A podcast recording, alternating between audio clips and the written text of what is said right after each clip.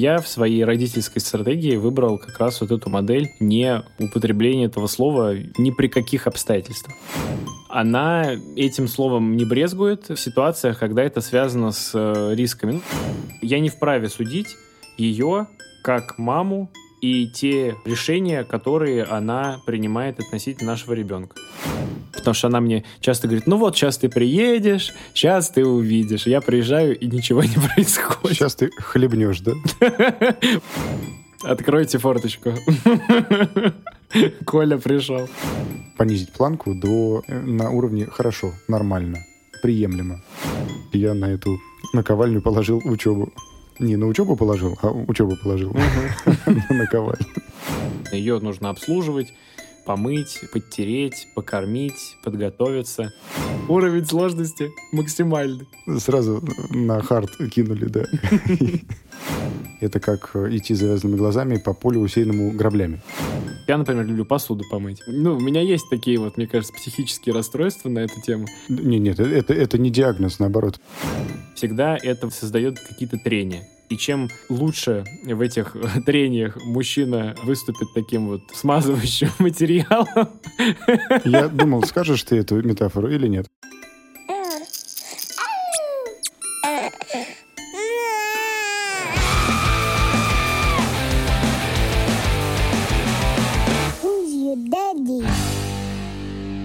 Всем привет! С вами очередной выпуск подкаста Who's Your Daddy. Как обычно, два неизменных ведущих, Юра и Коля. Да, всем привет. Коля, это я. Сегодняшний выпуск будет несколько отличаться от того, какими они были раньше, и сегодня мы решили поговорить о тех вопросах, которые нам присылают наши слушатели. И действительно, нам присылают вопросы наши слушатели. Это очень приятно, что наш подкаст живет и обзаводится своей аудиторией. Не надо откладывать ничего в долгий ящик. Переходим к обсуждению вопроса номер один. Хотелось бы дальше узнать, как вы в бытовых ситуациях следуете принципам и тем образом отцов, которые вы описали. В том числе с фейлами, конечно, потому что это у всех случается, это нормально. И, кстати, как вы из этого выходите? Грызет ли чувство вины, что говорите ребенку, если накричали? Ну, как пример. Мне кажется, такая большая и очень глубокая тема для обсуждения. Наверное, давай, Коль, я про свое отношение сначала расскажу. Обменяемся с тобой нашими видениями на этот счет. У меня нет э, ощущения, что я идеальный отец, как бы мне это ни казалось в начале. Но это, наверное, не сразу пришло.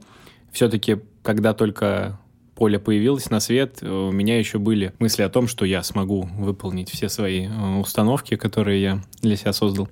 Но через, наверное, год, когда я начал понимать, что сил на контроль всех этих э, вопросов не хватает, я просто принял для себя тот факт, что делать ошибки в этом процессе — это их неотъемлемая часть. И, наверное, самое важное — это замечать эти ошибки, не отказываться от них и учиться. И каждый новый раз когда происходит такая же ситуация, стараться поступить немножко по-другому, посмотреть, какая будет реакция, и скорректировать, либо пробовать дальше то, как ты относишься к каким-то возникающим с ребенком вещам.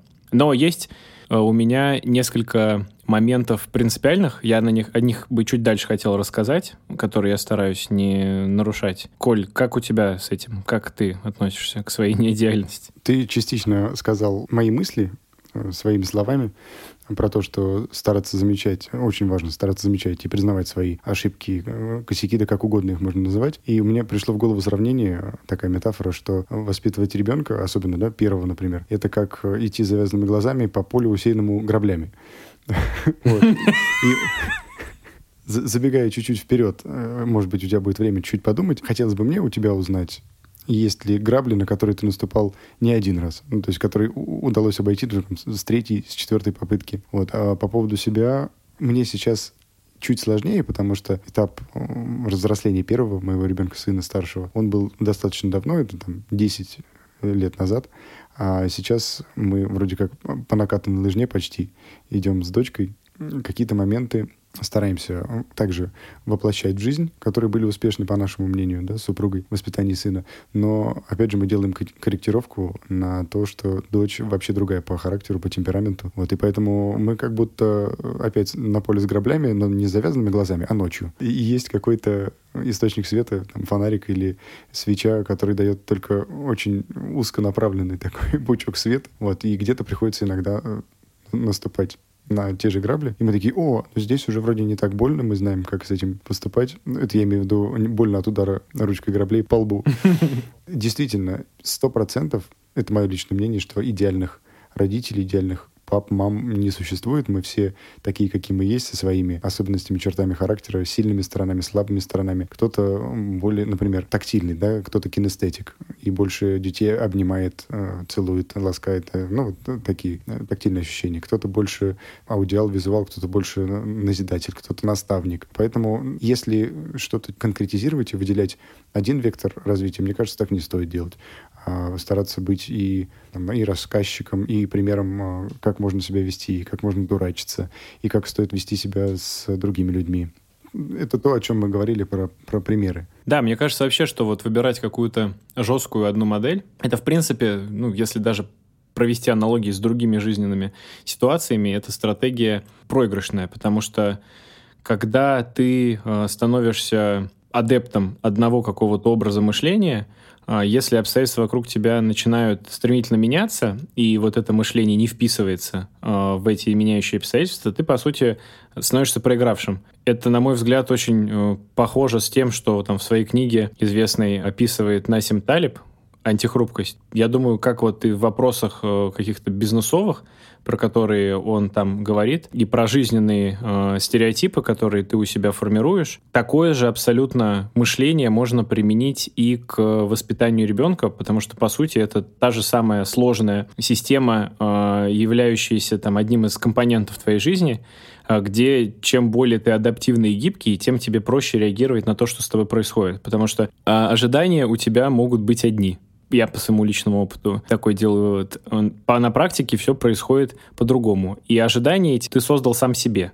А ребенок, на мой взгляд, ничем тебе не обязан и не обязан твои ожидания оправдывать. Поэтому если э, у вас так получилось, что не совпало, ну, извини, это твоя проблема. И все сложности, которые будут вызваны в дальнейшем, они как раз-таки связаны с тем, что ты, как создатель этих ожиданий, себя неправильно запрограммировал. И надо еще не забывать, что ребенок э, до определенного возраста бессознательный наблюдатель со стороны, потом со следующего этапа развития сознательный наблюдатель со стороны за твоим поведением, за твоими поступками, реакциями и всем остальным. А с какого-то определенного возраста это уже и анализатор, да, аналитик, который сопоставляет хорошо и плохо. У него пока такая достаточно четкая система координат, белая и черная, да. Это мы с возрастом только понимаем, что Без есть... градиентов. Да, что есть градиенты, может быть чуть хуже, чуть лучше, и не только добро и зло. И надо не забывать, что когда ребенок переходит в стадию аналитика, когда он может уже отслеживать причинно-следственные связи, почему ты так сделал и как ты отреагировал, и надо ли ему делать то же самое, или надо применить свою точку зрения. Э, надо считаться. И вот здесь э, вторая часть вопроса, да, грызет ли чувство вины, что говорите ребенку, если накричали. Ну, как пример. Я не раз читал и не раз сталкивался сам э, в жизни, что, ну, бывает такой момент, когда ребенок подходит с какой-то просьбой, а тебе вот именно в эту секунду, в эту минуту нет, не получается у тебя ответить, помочь, э, как-то поспособствовать. Ты просто занят. Да. И как это бывает у взрослых людей. Когда это может быть э, там раз, два, три, повторяется просьба за короткий промежуток времени, э, там, можешь чуть там, повысить голос или наоборот там, резко ответить, что типа, я же просил, там, да, не мешать там минутку.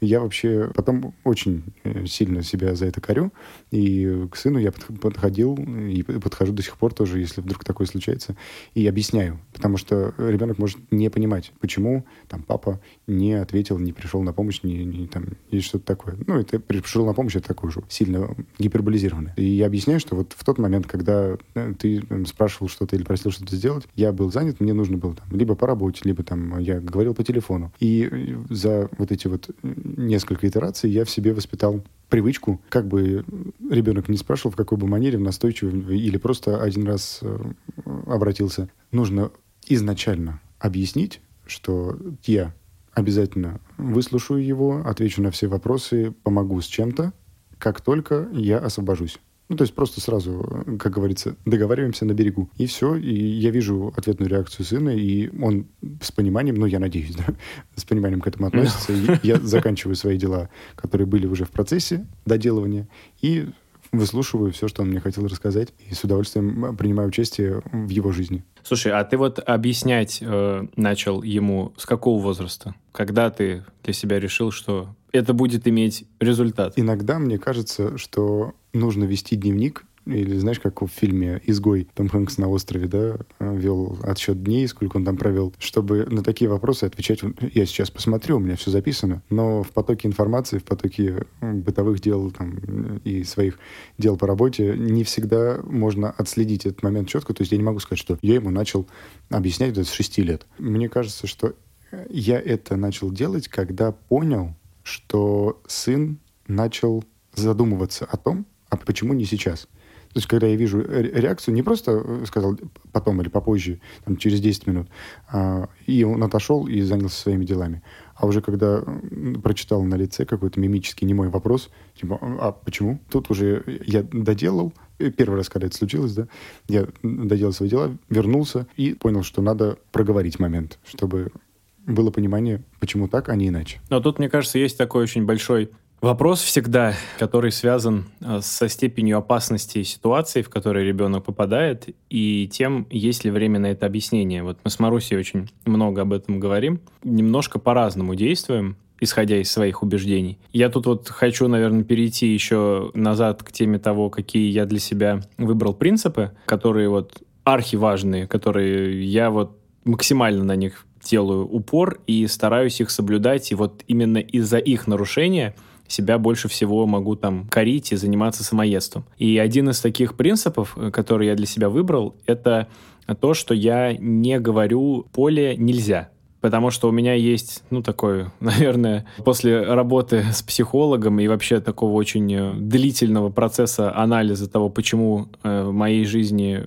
сложилась та обстановка, которая сложилась, и что к этому могло привести, я понял, что очень большое для меня вот болезненное влияние оказывают запреты на то, чтобы я что-либо мог делать или не делать. Ну, если говорим про запреты, соответственно, на то, что я не могу делать. И вот э, я в своей родительской стратегии выбрал как раз вот эту модель не употребления этого слова ни при каких обстоятельствах. Можно я тебя перебью? Мне прям интересно сейчас стало. Мне кажется, ремарка будет уместная если это касается угрозы безопасности. Вот, вот, да-да-да. Вот тут как раз-таки возникает та дилемма, которая меня постоянно волнует, которую мы с Марусей обсуждаем. Мне тут проще рассуждать, потому что, ну, я на вахту уехал, меня 6 недель нет, я приехал 3 недели, и такое, ну, и отношение у ребенка к тебе другое. А ты не э, рутинная часть жизни все равно, когда я приезжаю, и вот, допустим, мы с Марусей обсуждаем, как себя ведет Поля, те трудности, которые возникают у нее с ней на ежедневной основе, а, в момент, когда я дома, их практически нет, они сводятся на ноль. И это удивительно для нее, потому что она мне часто говорит, ну вот, сейчас ты приедешь, сейчас ты увидишь. Я приезжаю, и ничего не происходит. хлебнешь, да? Просто идеальный ребенок. И все опасения, про которые говорит Маруся, их нет. Но поскольку Маруся здесь правит бал, ну, в настоящее время, как человек, который с нашей дочей проводит основное количество времени и все вот эти фишки знает. И она при этом как раз вот возвращаясь к теме там безопасности, она этим словом не брезгует в ситуациях, когда это связано с э, рисками. Ну, например, там на дороге находится поле, и они там куда-то переходят, и она куда-то может отъехать или там... Ну, она, кстати, не обычно никуда не дергается, я вот прям очень благодарен ей за это, но все равно возникают ситуации, когда ей нужно объяснить, что вот так, как она делает, делать не стоит. И я вот как человек такой, типа, анти-нельзя, я могу там уйти в какую-то демагогию, а Маруся ее так хоп, жестко сразу. И мне кажется, что это то, как наш тандем работает и как мы друг друга дополняем. Я сначала очень сопротивлялся этому, я хотел это навязать нам обоим, но потом, поняв, что я не могу здесь принимать никакого решения единолично, поскольку у нас разные условия и разное время общения с ребенком в течение нашей жизни, э, я просто допустил, что, ну вот, она так считает правильным, пусть она так делает. Я буду делать так, как я считаю правильным, и мы сошлись, у нас такой компромисс состоялся. И мне кажется, что это как раз и хорошо. Ты можешь ребенку показать две разных модели поведения и больше подготовить его к жизни того, как может быть. Может быть и так, может быть и сяк. Никто не будет ребенка, когда он вырастет, понятное дело, постоянно целовать в попу, кроме тех, кто его любит и кому он дорог. И жизнь, в принципе, жесткая достаточно, и постоянно проверяет тебя на прочность разными вещами и намного более страшными, чем вот этот вот запрет делать так, как ты хочешь. То есть, получается, у вас есть общий курс, да. которым вы следуете по воспитанию дочки, но при этом у вас иногда разнятся методы воспитания. Ну, если можно назвать их да. Тут, мне кажется, кстати, уместно будет перейти ко второму вопросу, который нам задал этот же наш слушатель. А, вопрос звучит так. Как вы обсуждаете с супругами вопросы воспитания? Вот мы уже начали на него отвечать. Да, здесь я бы хотел подключиться. Да, я вот хочу тебя услышать. Мне интересно, как вы. Потому что у меня еще есть что рассказать, но я бы сначала хотел тебя послушать. Что ты скажешь мне о вашем опыте? Хочу сказать, что, во-первых, что мне нравится, что мы обсуждаем вопросы воспитания. Что нет такого, что один сказал, и это непрекословно исполняется. Или, ну, например, другой родитель сказал, и это принимается всеми, и всей семьей, и всем семейством. У нас э, есть, и в последнее время по частоте он увеличился, этот дискурс по поводу того, э, насколько правильно выбраны интонации, э, выстраивание границ тех же самых, да. То есть какие-то вопросы мы обсуждаем вместе. Все, ну, сейчас мы говорим, да, больше про воспитание сына, потому что он в возрасте, когда уже понимает, практически все. Может быть, там каких-то высоких материй еще не достиг, но в силу возраста, а все остальное, ну, что-то на бытовом расширенном уровне и взаимодействии с миром он все а, прекрасно знает и понимает. Поэтому иногда бывает такое, что меня супруга э, ну, не то чтобы осаживает, а комментирует, да, мои какие-то э, решения, мои фразы, мои назидания, наставления. Например, у тебя есть что-то такое, что чаще всего происходит? Или ты в общем говоришь, комментировать? Э, Наверное, это ну, чаще всего, и я тоже стараюсь над этим работать. Во-первых, в себе, и, во-вторых, уже по отношению к себе. У меня есть такая черта, которую многие идеализируют, но на самом деле она не очень много хорошего в себе таит. Это э, такое красивое слово «перфекционизм». А, есть еще дру- другие аналоги, более об- обыденный тип душности и все остальное. Вот. Откройте форточку. Да, и, и, и когда, пришел. Когда пришло осознание, что это уже превалирует, да, это качество, когда слишком высокие требования к ребенку, там, 8, 9, 10 лет, надо уже снижать планку. Где твой понимать, что... первый миллион заработанный?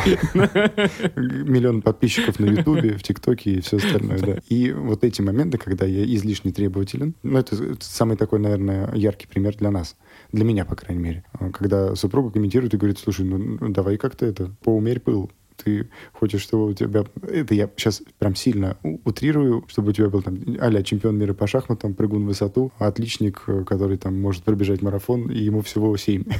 Я такой, да-да-да. Ну, это я сильно утрирую, конечно. Требования, ну, требовательность, да, бывает абсолютно к разным моментам. И я понимаю, что это идет от меня от самого, и нужно это сначала в себе договориться, понизить планку до э, на уровне хорошо, нормально приемлемо. Ну, потому что слишком много внимания таким э, мелочам и шероховатостям отнимает очень много времени, сил и эмоций. И хочется уже быть более экологичным, да, как говорит Саша Бытельман.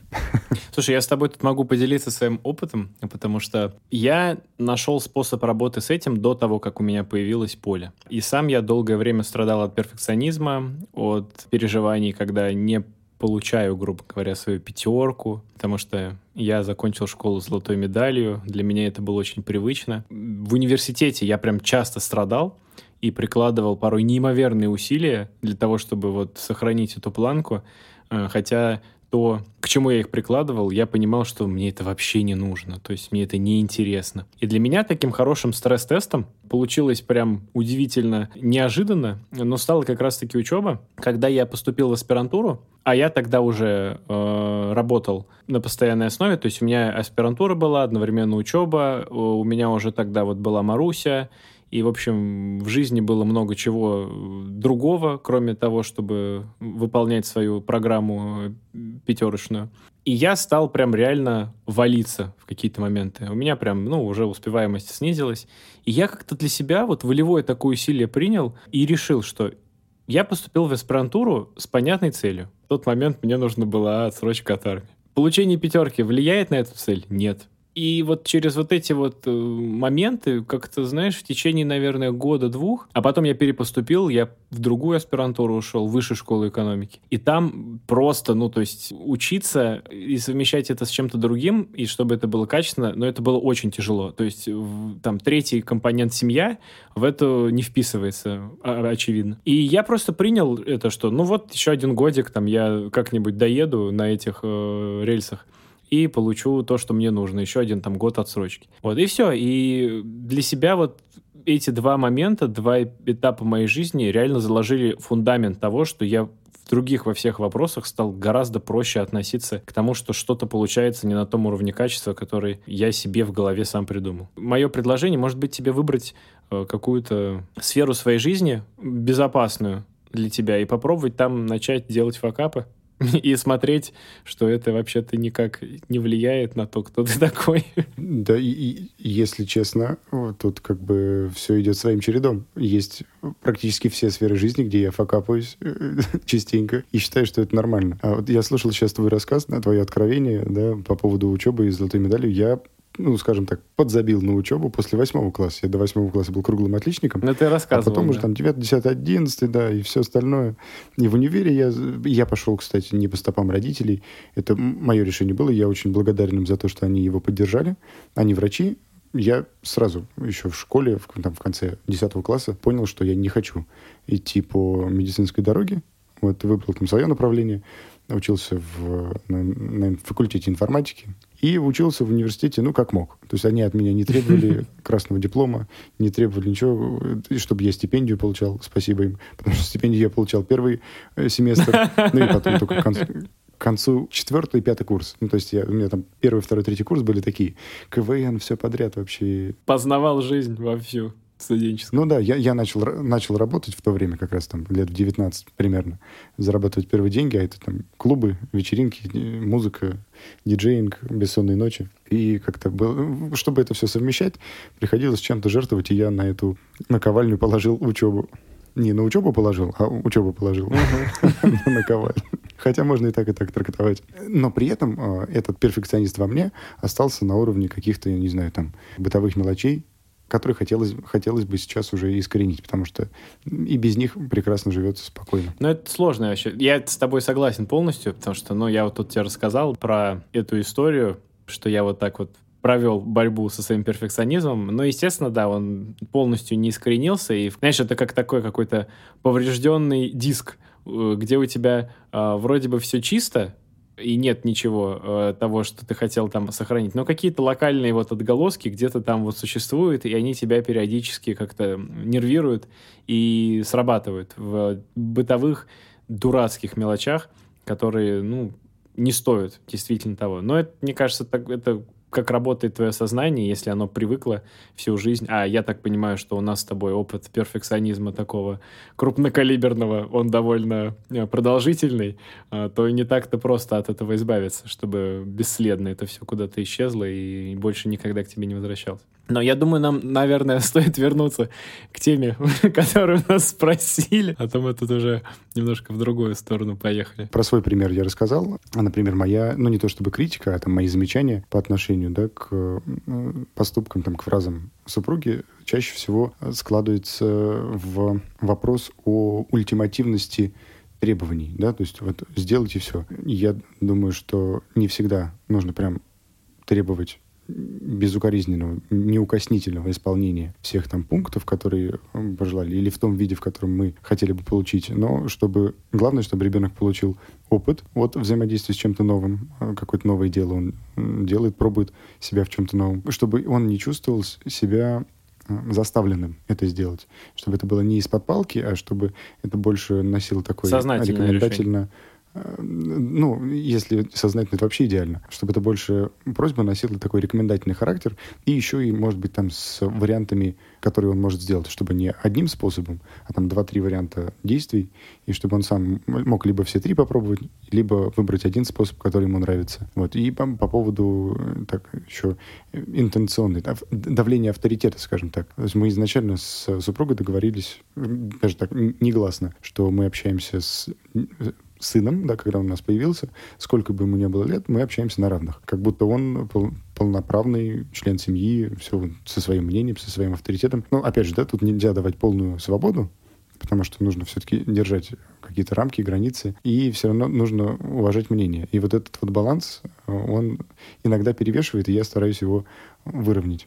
Но это сложная тема, удержать себя так, чтобы вот этот вот баланс между равностью и очевидным осознанием того, что у ребенка есть не все понимание мира вокруг него. Но, ты знаешь, я вот со своей колокольни, если рассказать, могу тебе описать, как у нас это происходит. А, Маруся гораздо более жесткий человек, чем я. В принципе, то есть, ну, я и когда с ней только у нас начинались отношения, я видел, как она взаимодействует с другими людьми, я ей прям вот даже завидовал, что она может вот э, себя проявить так э, с теми, кто пытается как-то покуситься на э, ее личное пространство, ее время, что мне делать всегда сложно. Я вот больше такой ищу компромиссы, иду в какие-то вот там политические взаимодействия и вообще стараюсь избегать открытых конфликтов. И как следствие этих моделей поведения у нее есть вот механизмы, ну, как я уже сказал, там про то, что она э, не гнушается запретами, что она может как-то резко себя проявить. И мне было тяжело сначала с этим, но потом я понял, что вот как раз, как я уже чуть раньше сказал, что разные модели поведения, они, во-первых, показывают ребенку то, как, что в мире может быть, и они создают полную картину.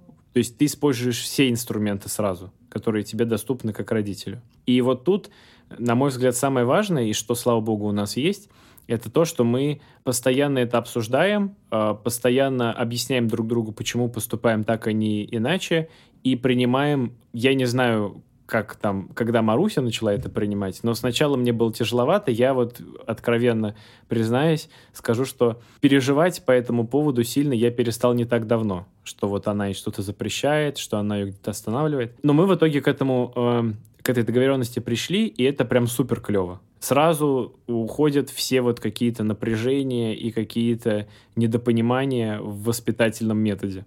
И он из-за этого расширился. А нет у вас такого, что в какой-то момент тебе хочется ей сказать, по-моему, ты там перегибаешь палку или там слишком э, на настойчиво в своей просьбе или там, в своем запрете? Ты вообще не, ком- не комментируешь? Нет, нет, я комментирую. То есть есть моменты, которые меня действительно заставляют реагировать, но есть одно очень важное замечание, которое я уже упоминал. Маруся с Полей проводит гораздо больше времени, чем я. Мне никогда не понять тот объем нагрузки, который на нее приходится. По сути, она с ней, ну, понятное дело, бывает э, у бабушки, они вместе живут продолжительное время, какая-то все равно поддержка приходит, но бывают и периоды, когда она уезжает к нам домой и может пару недель проводить с ней вдвоем практически все время.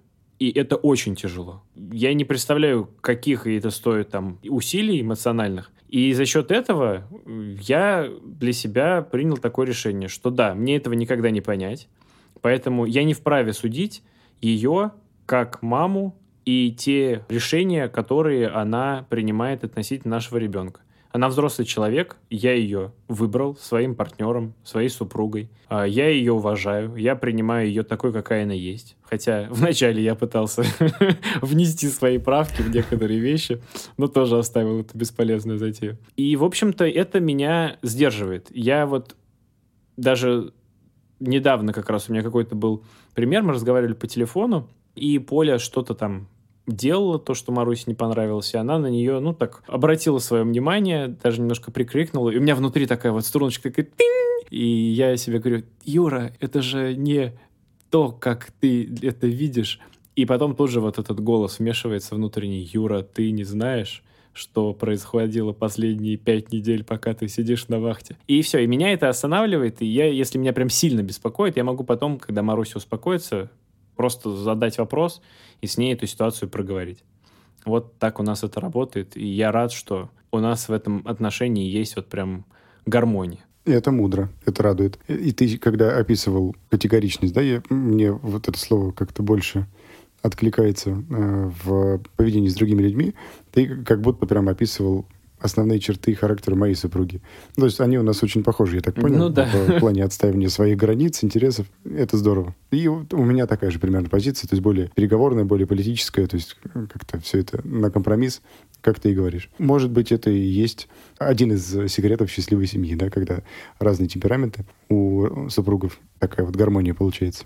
Да, ну вот я хочу еще подытожить эту тему, это обсуждение со своей стороны, и я бы вот тебя также хотел услышать. А для меня самое важное, и вот это основа воспитательной моей методики, назову это так, это дать ребенку как можно более широкий диапазон понимания того, как устроен мир. Во всем. В опыте, который он испытывает в жизненном, в опыте общения в том числе, с родителями, с другими людьми. Потому что чем больше ребенок увидит, на мой взгляд, тем он лучше будет подготовлен к тому, чтобы стать взрослым. А взрослая жизнь, она в себя включает не только экологичность, нежность, э, осознанность и вот эти все нынче современные вещи, которые мы так э, активно стараемся культивировать в себе, но и то, что ее делает э, не всегда приглядной, жесткой и страшной порой. И если ребенок не исключает этого из своей жизни, он с этим знаком, ему, я считаю, родитель сделает очень хорошее дело, если он ему это покажет. Ну, конечно, не так, чтобы там искалечить душу ребенка, но чтобы ознакомить его с этим и сказать, вот бывает и так, будь к этому готов, я тебе помогу с этим справиться и научиться с этим работать. Мне кажется, есть хорошая аналогия у меня. Это прививка, да, когда в организм подселяется ослабленный вариант вируса, штамм вируса, и организм вырабатывает э, защитную реакцию, антитела, и иммунитет настраивает на борьбу с этим. И вот такие вот, в кавычках взятое слово, прививки, да, жизненного опыта в разном возрасте, наверное, будут самым правильным способом воспитать готового к большой жизни человека. Да, я с тобой абсолютно согласен.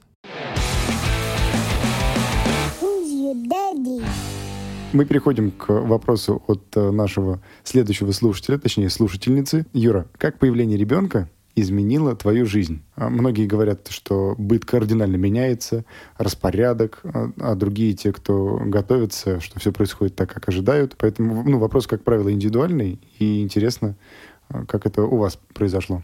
Ну, конечно, наша жизнь стала другой. И очевидно, что многие из тех вещей, которые были доступны нам, когда мы были вдвоем, э, стали либо менее доступны, либо недоступны совсем. Но если говорить, например, про конкретные вещи, то, очевидно, мобильность твоя и возможность куда-то поехать, она становится значительно меньше. Хотя у меня есть знакомые люди, которые тоже не так давно стали родителями, и они, в принципе, заядлые путешественники, даже когда-то делали там свои проекты, организовывали туры. И, в общем, эта путешественничность, желание путешествовать, оно в них сохранилось. А, но в нашем случае мы такие более, я не скажу, что тяжелые на подъем, но мы не любим создавать вокруг себя суету, и на какое-то время мы прям, ну, действительно сфокусировались на том, чтобы заниматься ребенком, а, чтобы быть больше времени дома, никуда не кататься особо сильно. Ну, и это совпало с началом нашей небезызвестной эпидемии коронавируса, поэтому особо возможностей тоже не было, если говорить откровенно, куда-то постоянно двигаться. Это что касается мобильности. А что касается каких-то бытовых вопросов, остальных, я бы не сказал, что все стало сильно по-другому. Наверное, больше бытовых обязанностей просто появилось, связанных с дочкой. Ну, то есть, очевидно, ее нужно обслуживать, помыть, подтереть, покормить, подготовиться. Ну, если прям совсем кратко сказать, то время, которое мы с Марусей посвящали прогулкам совместным, по сути, проводили время вместе, мы заменили тем, что мы совместно проводим время, э, занимаясь нашим ребенком. То есть нас это ничуть не напрягло, никак не ущемило, потому что нам как было хорошо друг с другом, так и осталось. А, наверное, самый такой сложный момент, очевидно, про него знают все, это вопрос сна. Понятно, что режим у дочки нашей был такой, что он не совпадал с тем, как мы хотели спать, и приходилось вставать, и это были э, все время битвы, а кто встает сейчас, какие-то спросонья ходьба, успокаивание и все такое прочее. Сейчас этого уже нет, уже намного все стало комфортнее и привычнее. Коля, а у вас с супругой что поменялось принципиально? И поменялось ли? Ты начал говорить про мобильность, про путешествия. Я сразу вспомнил свое первое путешествие с сыном. Так получилось, что в 2013 году на море моя супруга поехала с моими родителями и сестрой. Ну, так получалось по местам в машине. Мне нужно было потратить срочно мили одной авиакомпании крупной, иначе они бы сгорели попросту. И я решил шикануть, тогда Димка у меня был в возрасте полутора лет, я купил себе билеты на два сегмента бизнес-класса. И, соответственно, там больше места, больше комфорта, кормят вкуснее, больше рацион разно разнообразнее. И я полетел с полуторагодовалым сыном, прогулочной коляской, рюкзаком своим заплечным и сумкой с первыми там самыми необходимыми вещами, включая детское питание, на самолете из Астрахани в Москву и потом дальше. И это был такой очень интересный, прикольный опыт, потому что, да, ну, как-то привыкли все в мире, мне кажется, не только в России, что чаще всего с детьми да, путешествует либо семейная пара, либо, например, мама как э, тот человек, который в первые там, годы жизни с ребенком проводит больше времени физически. А это такой достаточно молодой отец, мне было тогда 25, 26 лет. И Папа на ультранастройках. Да. То есть сначала это было удивление, потом какое-то умиление, и потом сразу же желание помочь это со стороны окружающих и сотрудников аэропортов, и сотрудников авиакомпаний. Так получилось, что у нас была достаточно короткая стыковка, где-то около двух часов между рейсами. Мне повезло первый полет сын проспал с момента взлета до момента касания земли в аэропорту Москвы. Потом мы, естественно, бодрствовали около там двух-двух с половиной часов до следующего взлета. А вот во втором полете он был чуть подольше, где-то два с половиной часа, два сорок мне очень пригодилась сувенирная продукция от авиакомпании, которую они всем детям вручают. Э, там был такой чемоданчик с игрушками, с шапочкой в виде лисенка. Ну, много всяких интересностей, которые можно использовать на благо окружающих пассажиров, чтобы ребенок не кричал и был чем-то занят. Но тогда у меня случился первый опыт сервиса экстренного обслуживания по поводу памперса.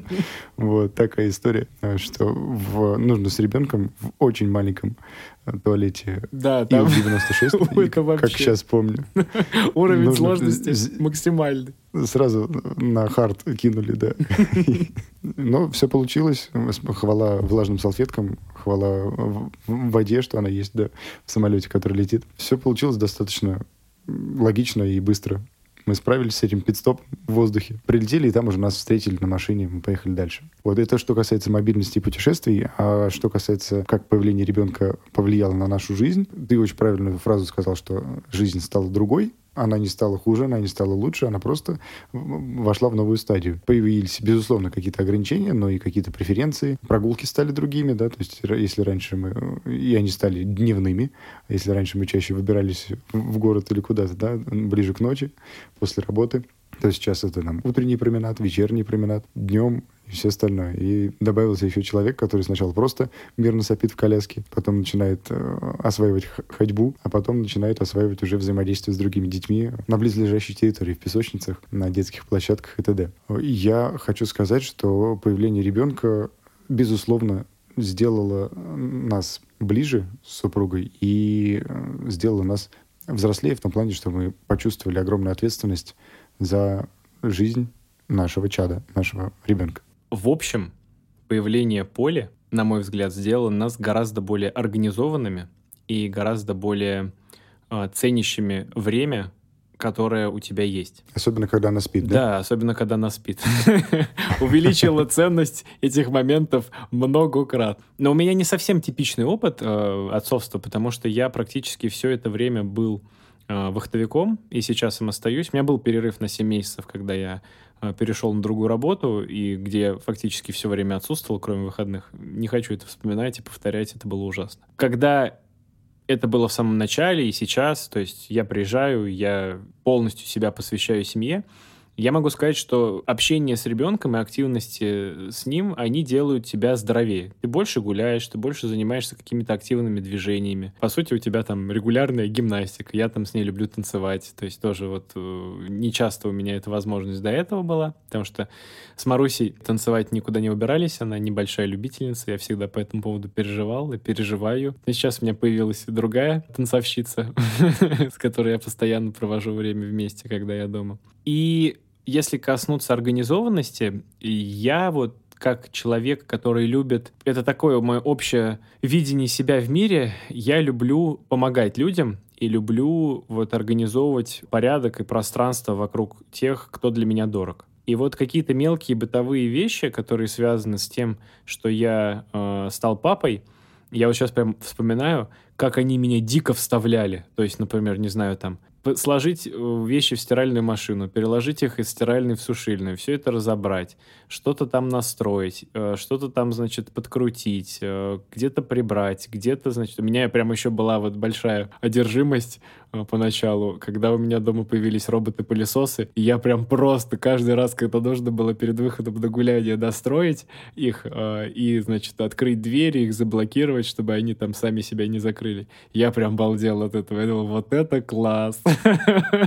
я создаю чистоту. Да ты просто гаджетоман. Да, я, ну, у меня есть такие вот, мне кажется, психические расстройства на эту тему. Нет, нет, это, это не диагноз, наоборот, это приверженность к новым технологиям, это хорошо. Нет, я не сколько даже про гаджеты, сколько вообще в целом вот про обеспечение уюта и порядка. То есть мы с Марусей оба этим очень сильно озабочены, и для нас это действительно большая часть нашей жизни. Маруся, например, у нее такое вот постоянное дооснащение квартиры, модернизация этого оснащения, то есть что-то уходит, что-то приходит, и действительно она настолько в этом хороша, что мне дома, я вот не знаю, я бы сам, наверное, если бы жил, все было бы гораздо более там уныло, скучно и, и серо, а она вот как-то это все умеет очень хорошо дополнить, и создать атмосферу домашности прям вот максимально возможно. Лучше, чем на картинках и в шоуруме. Да, да, да. А я со своей стороны вот такой вот помощник по каким-то вот э, мелким бытовым делам. То есть я, например, люблю посуду помыть. Вот. И вот я, когда все эти обязанности стали еще связаны с тем, что появился ребенок, я их ценность как-то для себя многократно усилил внутренне, стал понимать, вот это, вот это класс, вот это вот ты делаешь, то есть, допустим, я там понимаю, что Маруся делает свои обязанности мамы, э, которые я, очевидно, не могу выполнить, а я в это время ей помогаю, я закрываю какие-то бытовые дела, и мне это дико доставляло. Прям я просто вот кайфовал. Я до сих пор от этого кайфую, но сейчас как-то просто это стало все более привычно, что ли. Вот, в общем, как-то так. Следующий вопрос. Если говорить о нашем с Колей опыте, а чего стоит избегать молодым папам, а что, наоборот, стоит не забывать и начать делать при появлении ребенка. Читали ли мы какие-то особенные книги, пособия, советовались близкими и так далее? А может быть, это прописные истины или уникальные инсайты. Наша слушательница хочет узнать о том, какова наша философия отцовства. Мне есть что сказать, но здесь не будет, наверное, много информации, чего стоит избегать молодым отцам и что стоит не забывать делать, начать делать при появлении ребенка. Мне нравится этот вопрос и сама его формулировка. Есть две стороны, да, и плюсы и минусы. Удобно этими категориями мыслить. Наверное, начну с того, что стоит начать делать, если до этого не делали, в силу того, что не было детей, нужно, это мне кажется так, интересоваться всем, что происходит с твоим ребенком. Ну, то есть быть вовлеченным на 100 и больше процентов. Потому что кто бы что ни говорил, и это, наверное, относится как раз к прописным истинам, но дети очень быстро растут. И вот, например, я сейчас смотрю на дочь, она уже в фазе активного познания мира ходит, э, залазит в ящики, достает, э, что-то манипулирует какими-то предметами. А буквально там полгода назад я еще укачивал ее в коконе, э, завернутой в пеленку, и она была настолько ограничен да, в своих действиях в силу возраста. Я уже практически не помню этих моментов, как там по 20, 30, 40 минут с ней, пританцовывая на руках там в коконе, укладывал ее спать, чтобы она не хныкала и побыстрее заснула. Поэтому вовлеченность, э, это больше, наверное, жена моя делает, супруга Аня, она фиксирует очень много всего на видео, на фото. И это складывает в определенный архив. Как-то мы наткнулись недавно на жестком диске, на нашем архивном записи и фотографии нашего сына, там, в возрасте от года до, до трех лет. Мы так поностальгировали, так кайфанули. Извините за, за жаргон, но это было прям действительно удовольствие. И сам сын смотрел. Он-то, естественно, не помнит всех этих моментов. Мы их про проживали, и что-то из его там фразочек стало там его прозвищем. Да, он у нас был одно время Бадяшич. Это с, такой, с таким прозвищем, потому что он говорил Бадя, Бадя, Бадя. Тогда еще никаких смешариков не было, был у нас зато Бодяшич. И вот эта вовлеченность, нужно интересоваться э, всем, что происходит с ребенком. И стараться, ну, по крайней мере, я стараюсь отслеживать какие-то закономерности, да, то есть слова, которые начинают что-то, звуки, которые начинают что-то обозначать э, в жизни ребенка. Э, сейчас я уже вижу, что дочь у меня, например, понимает речь. То есть она говорит, ну, просишь ее там, дай пульт от телевизора, она дает тебе пульт от телевизора. Или там, пойдем э, в зал, она идет в зал. И вот эта вовлеченность, она добавляет такую изюминку родительства, когда ты видишь прогресс развития ребенка своими глазами, когда это ощущаешь. И здорово, когда есть возможность э, делать это всегда, когда да, даже если немного времени удается провести с, с детьми, с ребенком, надо прям жадно хвататься за эти мгновения, минуты, часы, чтобы потом было что вспомнить и чтобы и создавалась больше вот эта осознавать. связь, мне кажется, самое главное между тобой и твоими детьми, чтобы да. они воспринимали тебя как человека а, родного и того, для кого ты важен. И я продолжу. Не стоит избегать вообще всего, что связано с ребенком. Поясню. Нет такой позиции, не, не должно быть, на мой взгляд, такой позиции. Памперсы я менять не буду. Или там купать я не буду. Это будет делать только жена. То есть э, никогда не знаешь, где тебе эти навыки пригодятся. И вот это, опять же, да, одно вытекает из другого. Вовлеченность — это значит все процессы, которые связаны с чадом, с ребенком, должны быть освоены и самим папой, в первую очередь. То есть избегать этого не стоит. И стоит избегать отчуждения, ограниченности, то есть не, не отгораживаться. Что вот есть ребенок, а есть я. Потому что это рано или поздно приведет, скорее всего, либо там к психологическим каким-то э, разборкам, либо еще чему-то. Надо просто сразу принять, что появился новый член семьи, новый человек, который зависит от вас на 100%, и от вашего внимания, заботы, любви, вовлеченности, он получится таким, каким получится. Тут вот я, может быть, не до конца тебя понял по поводу разделения ребенка и себя. Если говорить, как я понял тебя, в любом случае твоя жизнь остается твоей, твои интересы остаются твоими, и если ты не выделяешь на них понятное дело, что времени доступно становится меньше, но хотя бы какого-то части этого времени то, очевидно, начинает это размываться твоя э, личность, и ты становишься очень сильно зависимым. Мы даже обсуждали, я так э, вспоминаю, это как раз с Васей, обсуждали сохранение своего личного пространства и того, что тебя определяет. Ты об этом или это что-то другое? Я, может быть, замудренно высказался. Безусловно, личные границы, личные интересы всегда должны оставаться, но, э, может быть, не в топ-1 и, и этот топ-1 теперь станет из двух частей состоять. То есть невозможно, когда у тебя родился ребенок, заниматься только своими делами. Ну, это безусловно. Потому что, вот, я, наверное, об этом больше. Чтобы не стараться отделиться от ребенка.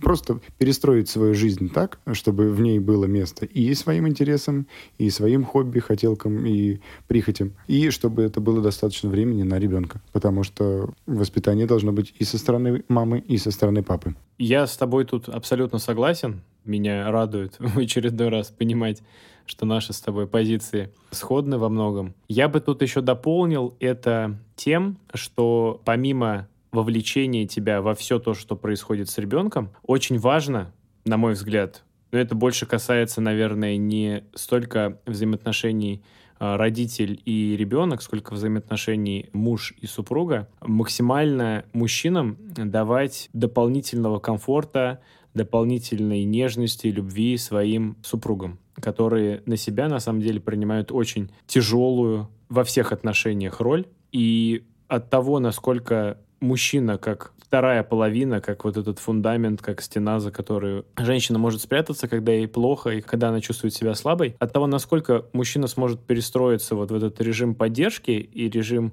еще более сильной любви и того, что ты, очевидно, там, когда у тебя появляется ребенок, девушка может начать на себя тратить несколько меньше времени, чем она могла это делать, когда ребенка не было. И вот, на мой взгляд, мудрый мужчина и любящий мужчина, он это будет понимать и будет адекватно воспринимать те изменения, которые происходят.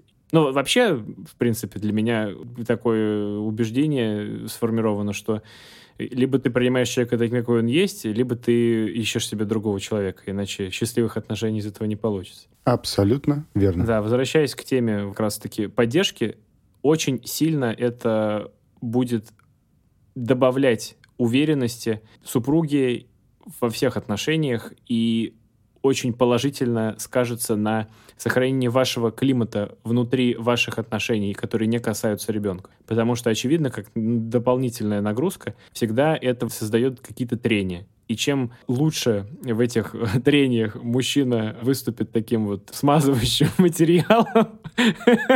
Я думал, скажешь ты эту метафору или нет? Сказал. Солидол. В общем, чем лучше мужчина будет выполнять роль э, смягчающего буфера, тем будет лучше и спокойнее, и гармоничнее, и прекраснее союз, в котором появился новый участник. Хочется добавить в формате мема, э, завершающего такую картинку. Какой ты сегодня муж? Солидол, демпфер или мягкая подушка но из пуха?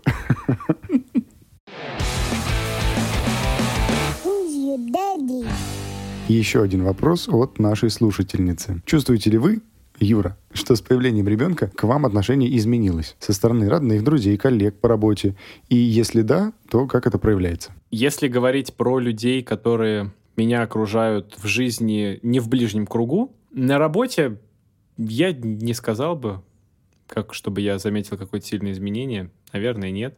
А если говорить про друзей, то очевидно, да, и э, на самом деле мое наблюдение, появление ребенка очень хороший фильтр твоего круга общения. Остаются те рядом, кто как раз-таки любит тебя и ценит, и понимает все то, что в своей жизни происходит. А те, кто был где-то рядом по причине того, что мог с тобой прикольно провести время, а сейчас эта возможность исчезла, ну, они просто из жизни исчезнут, и все. Поэтому круг друзей достаточно сильно прочистился, а, и это, на самом деле, мне очень приятно осознавать, потому что сфокусированное общение с людьми намного более важно, чем общение с большим количеством людей для меня. Поверхностное общение получается. Ну да, ну такое, вроде тебе кажется, что вот ты такой весь популярный, у тебя так много тех, с кем ты можешь э, встретиться, пообщаться, а по сути, ну, что за этим стоит? Да, просто времяпрепровождение праздное никакой глубины и ценности в таких отношениях никогда не сформируется, на мой взгляд.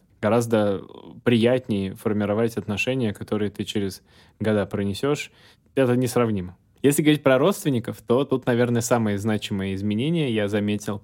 А, на мой взгляд, у меня была такая достаточно, ну, существенная, я бы не назвал это проблемой, но это вот особенность восприятия родителями меня, которая проявлялась в том, что я достаточно долго получал такую прям очень мощную опеку, от которой мне уже хотелось, скажем так, отдалиться. Я понимаю, почему так происходит, потому что я у родителей второй ребенок. После меня уже, соответственно, они не стали заводить новых детей, и я вот как раз остался тем, на кого эту любовь и нежность свою они направляли и направляют. И сейчас положение папы, я это прекрасно понимаю. Но тогда вначале мне казалось, что что это такое, почему я уже взрослый, перестаньте, я устал от этого. Я сейчас замечаю с тем, как вот развивается наше отношение с родителями по мере того, как растет поле, что намного больше приходит понимание того, что я уже взрослый, а, что я уже сам создал свою семью,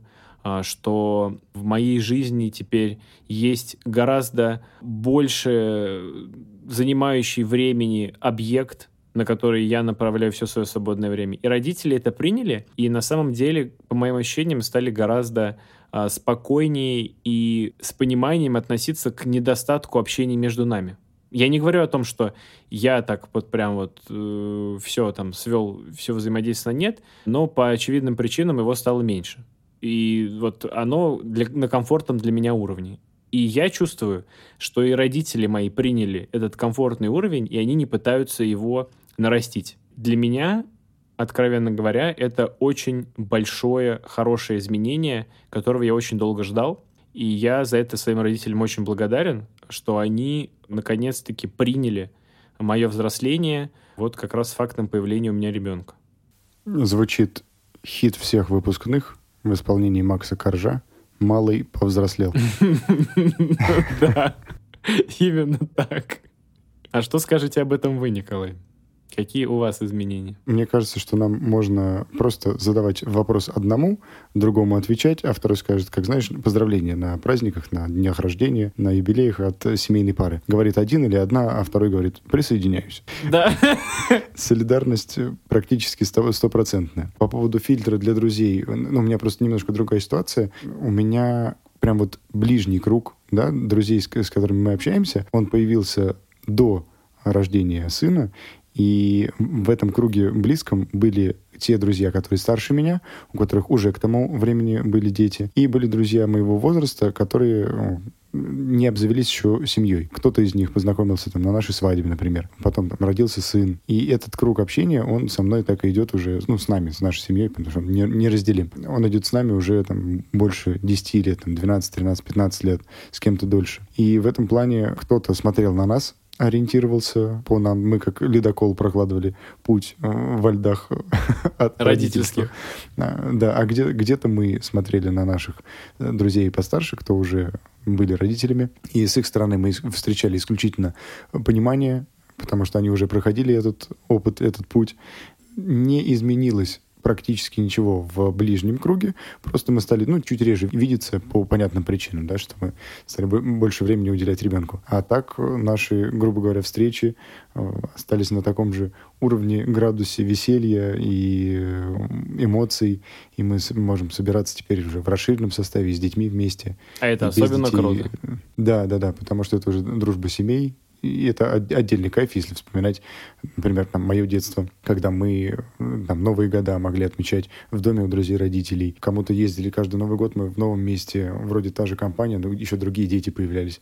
Мы знакомились, с кем-то до сих пор общаемся, с кем-то не общаемся, но это уже индивидуальная история. А по поводу родственников, я средний в семье, у меня есть старший брат, который меня на 9 лет старше. А к моменту, когда, когда я женился и когда у меня родился сын, он уже был папой, и поэтому родители вот по, по дистанции все примерно так же, как и у тебя. Но только я чуть раньше, скажем так, выпорхнул из гнезда по причине того, что вот мы начали да, снимать э, квартиру с супругой, чтобы попробовать наши отношения, проверить их на прочность бытом совместным. Проверка прошла вообще безупречно.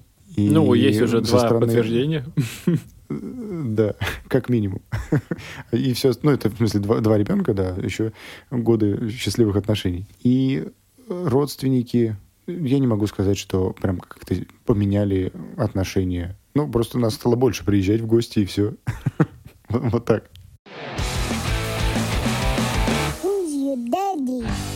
На этой прекрасной ноте я предлагаю завершить наш сегодняшний выпуск в формате ответа на вопросы наших слушателей. Вопросов достаточно много еще осталось. Мы думаем, что обсудим их э, в следующем подобном выпуске через некоторое время. Как обычно, с вами были Коля и Юра. Сегодня получилось чуть дольше с вами пообщаться, чем обычно. Где-то местами более философско, где-то местами более смешно и весело. Но это наш подкаст и ваши вопросы. Подписывайтесь на нас на удобных для вас платформах.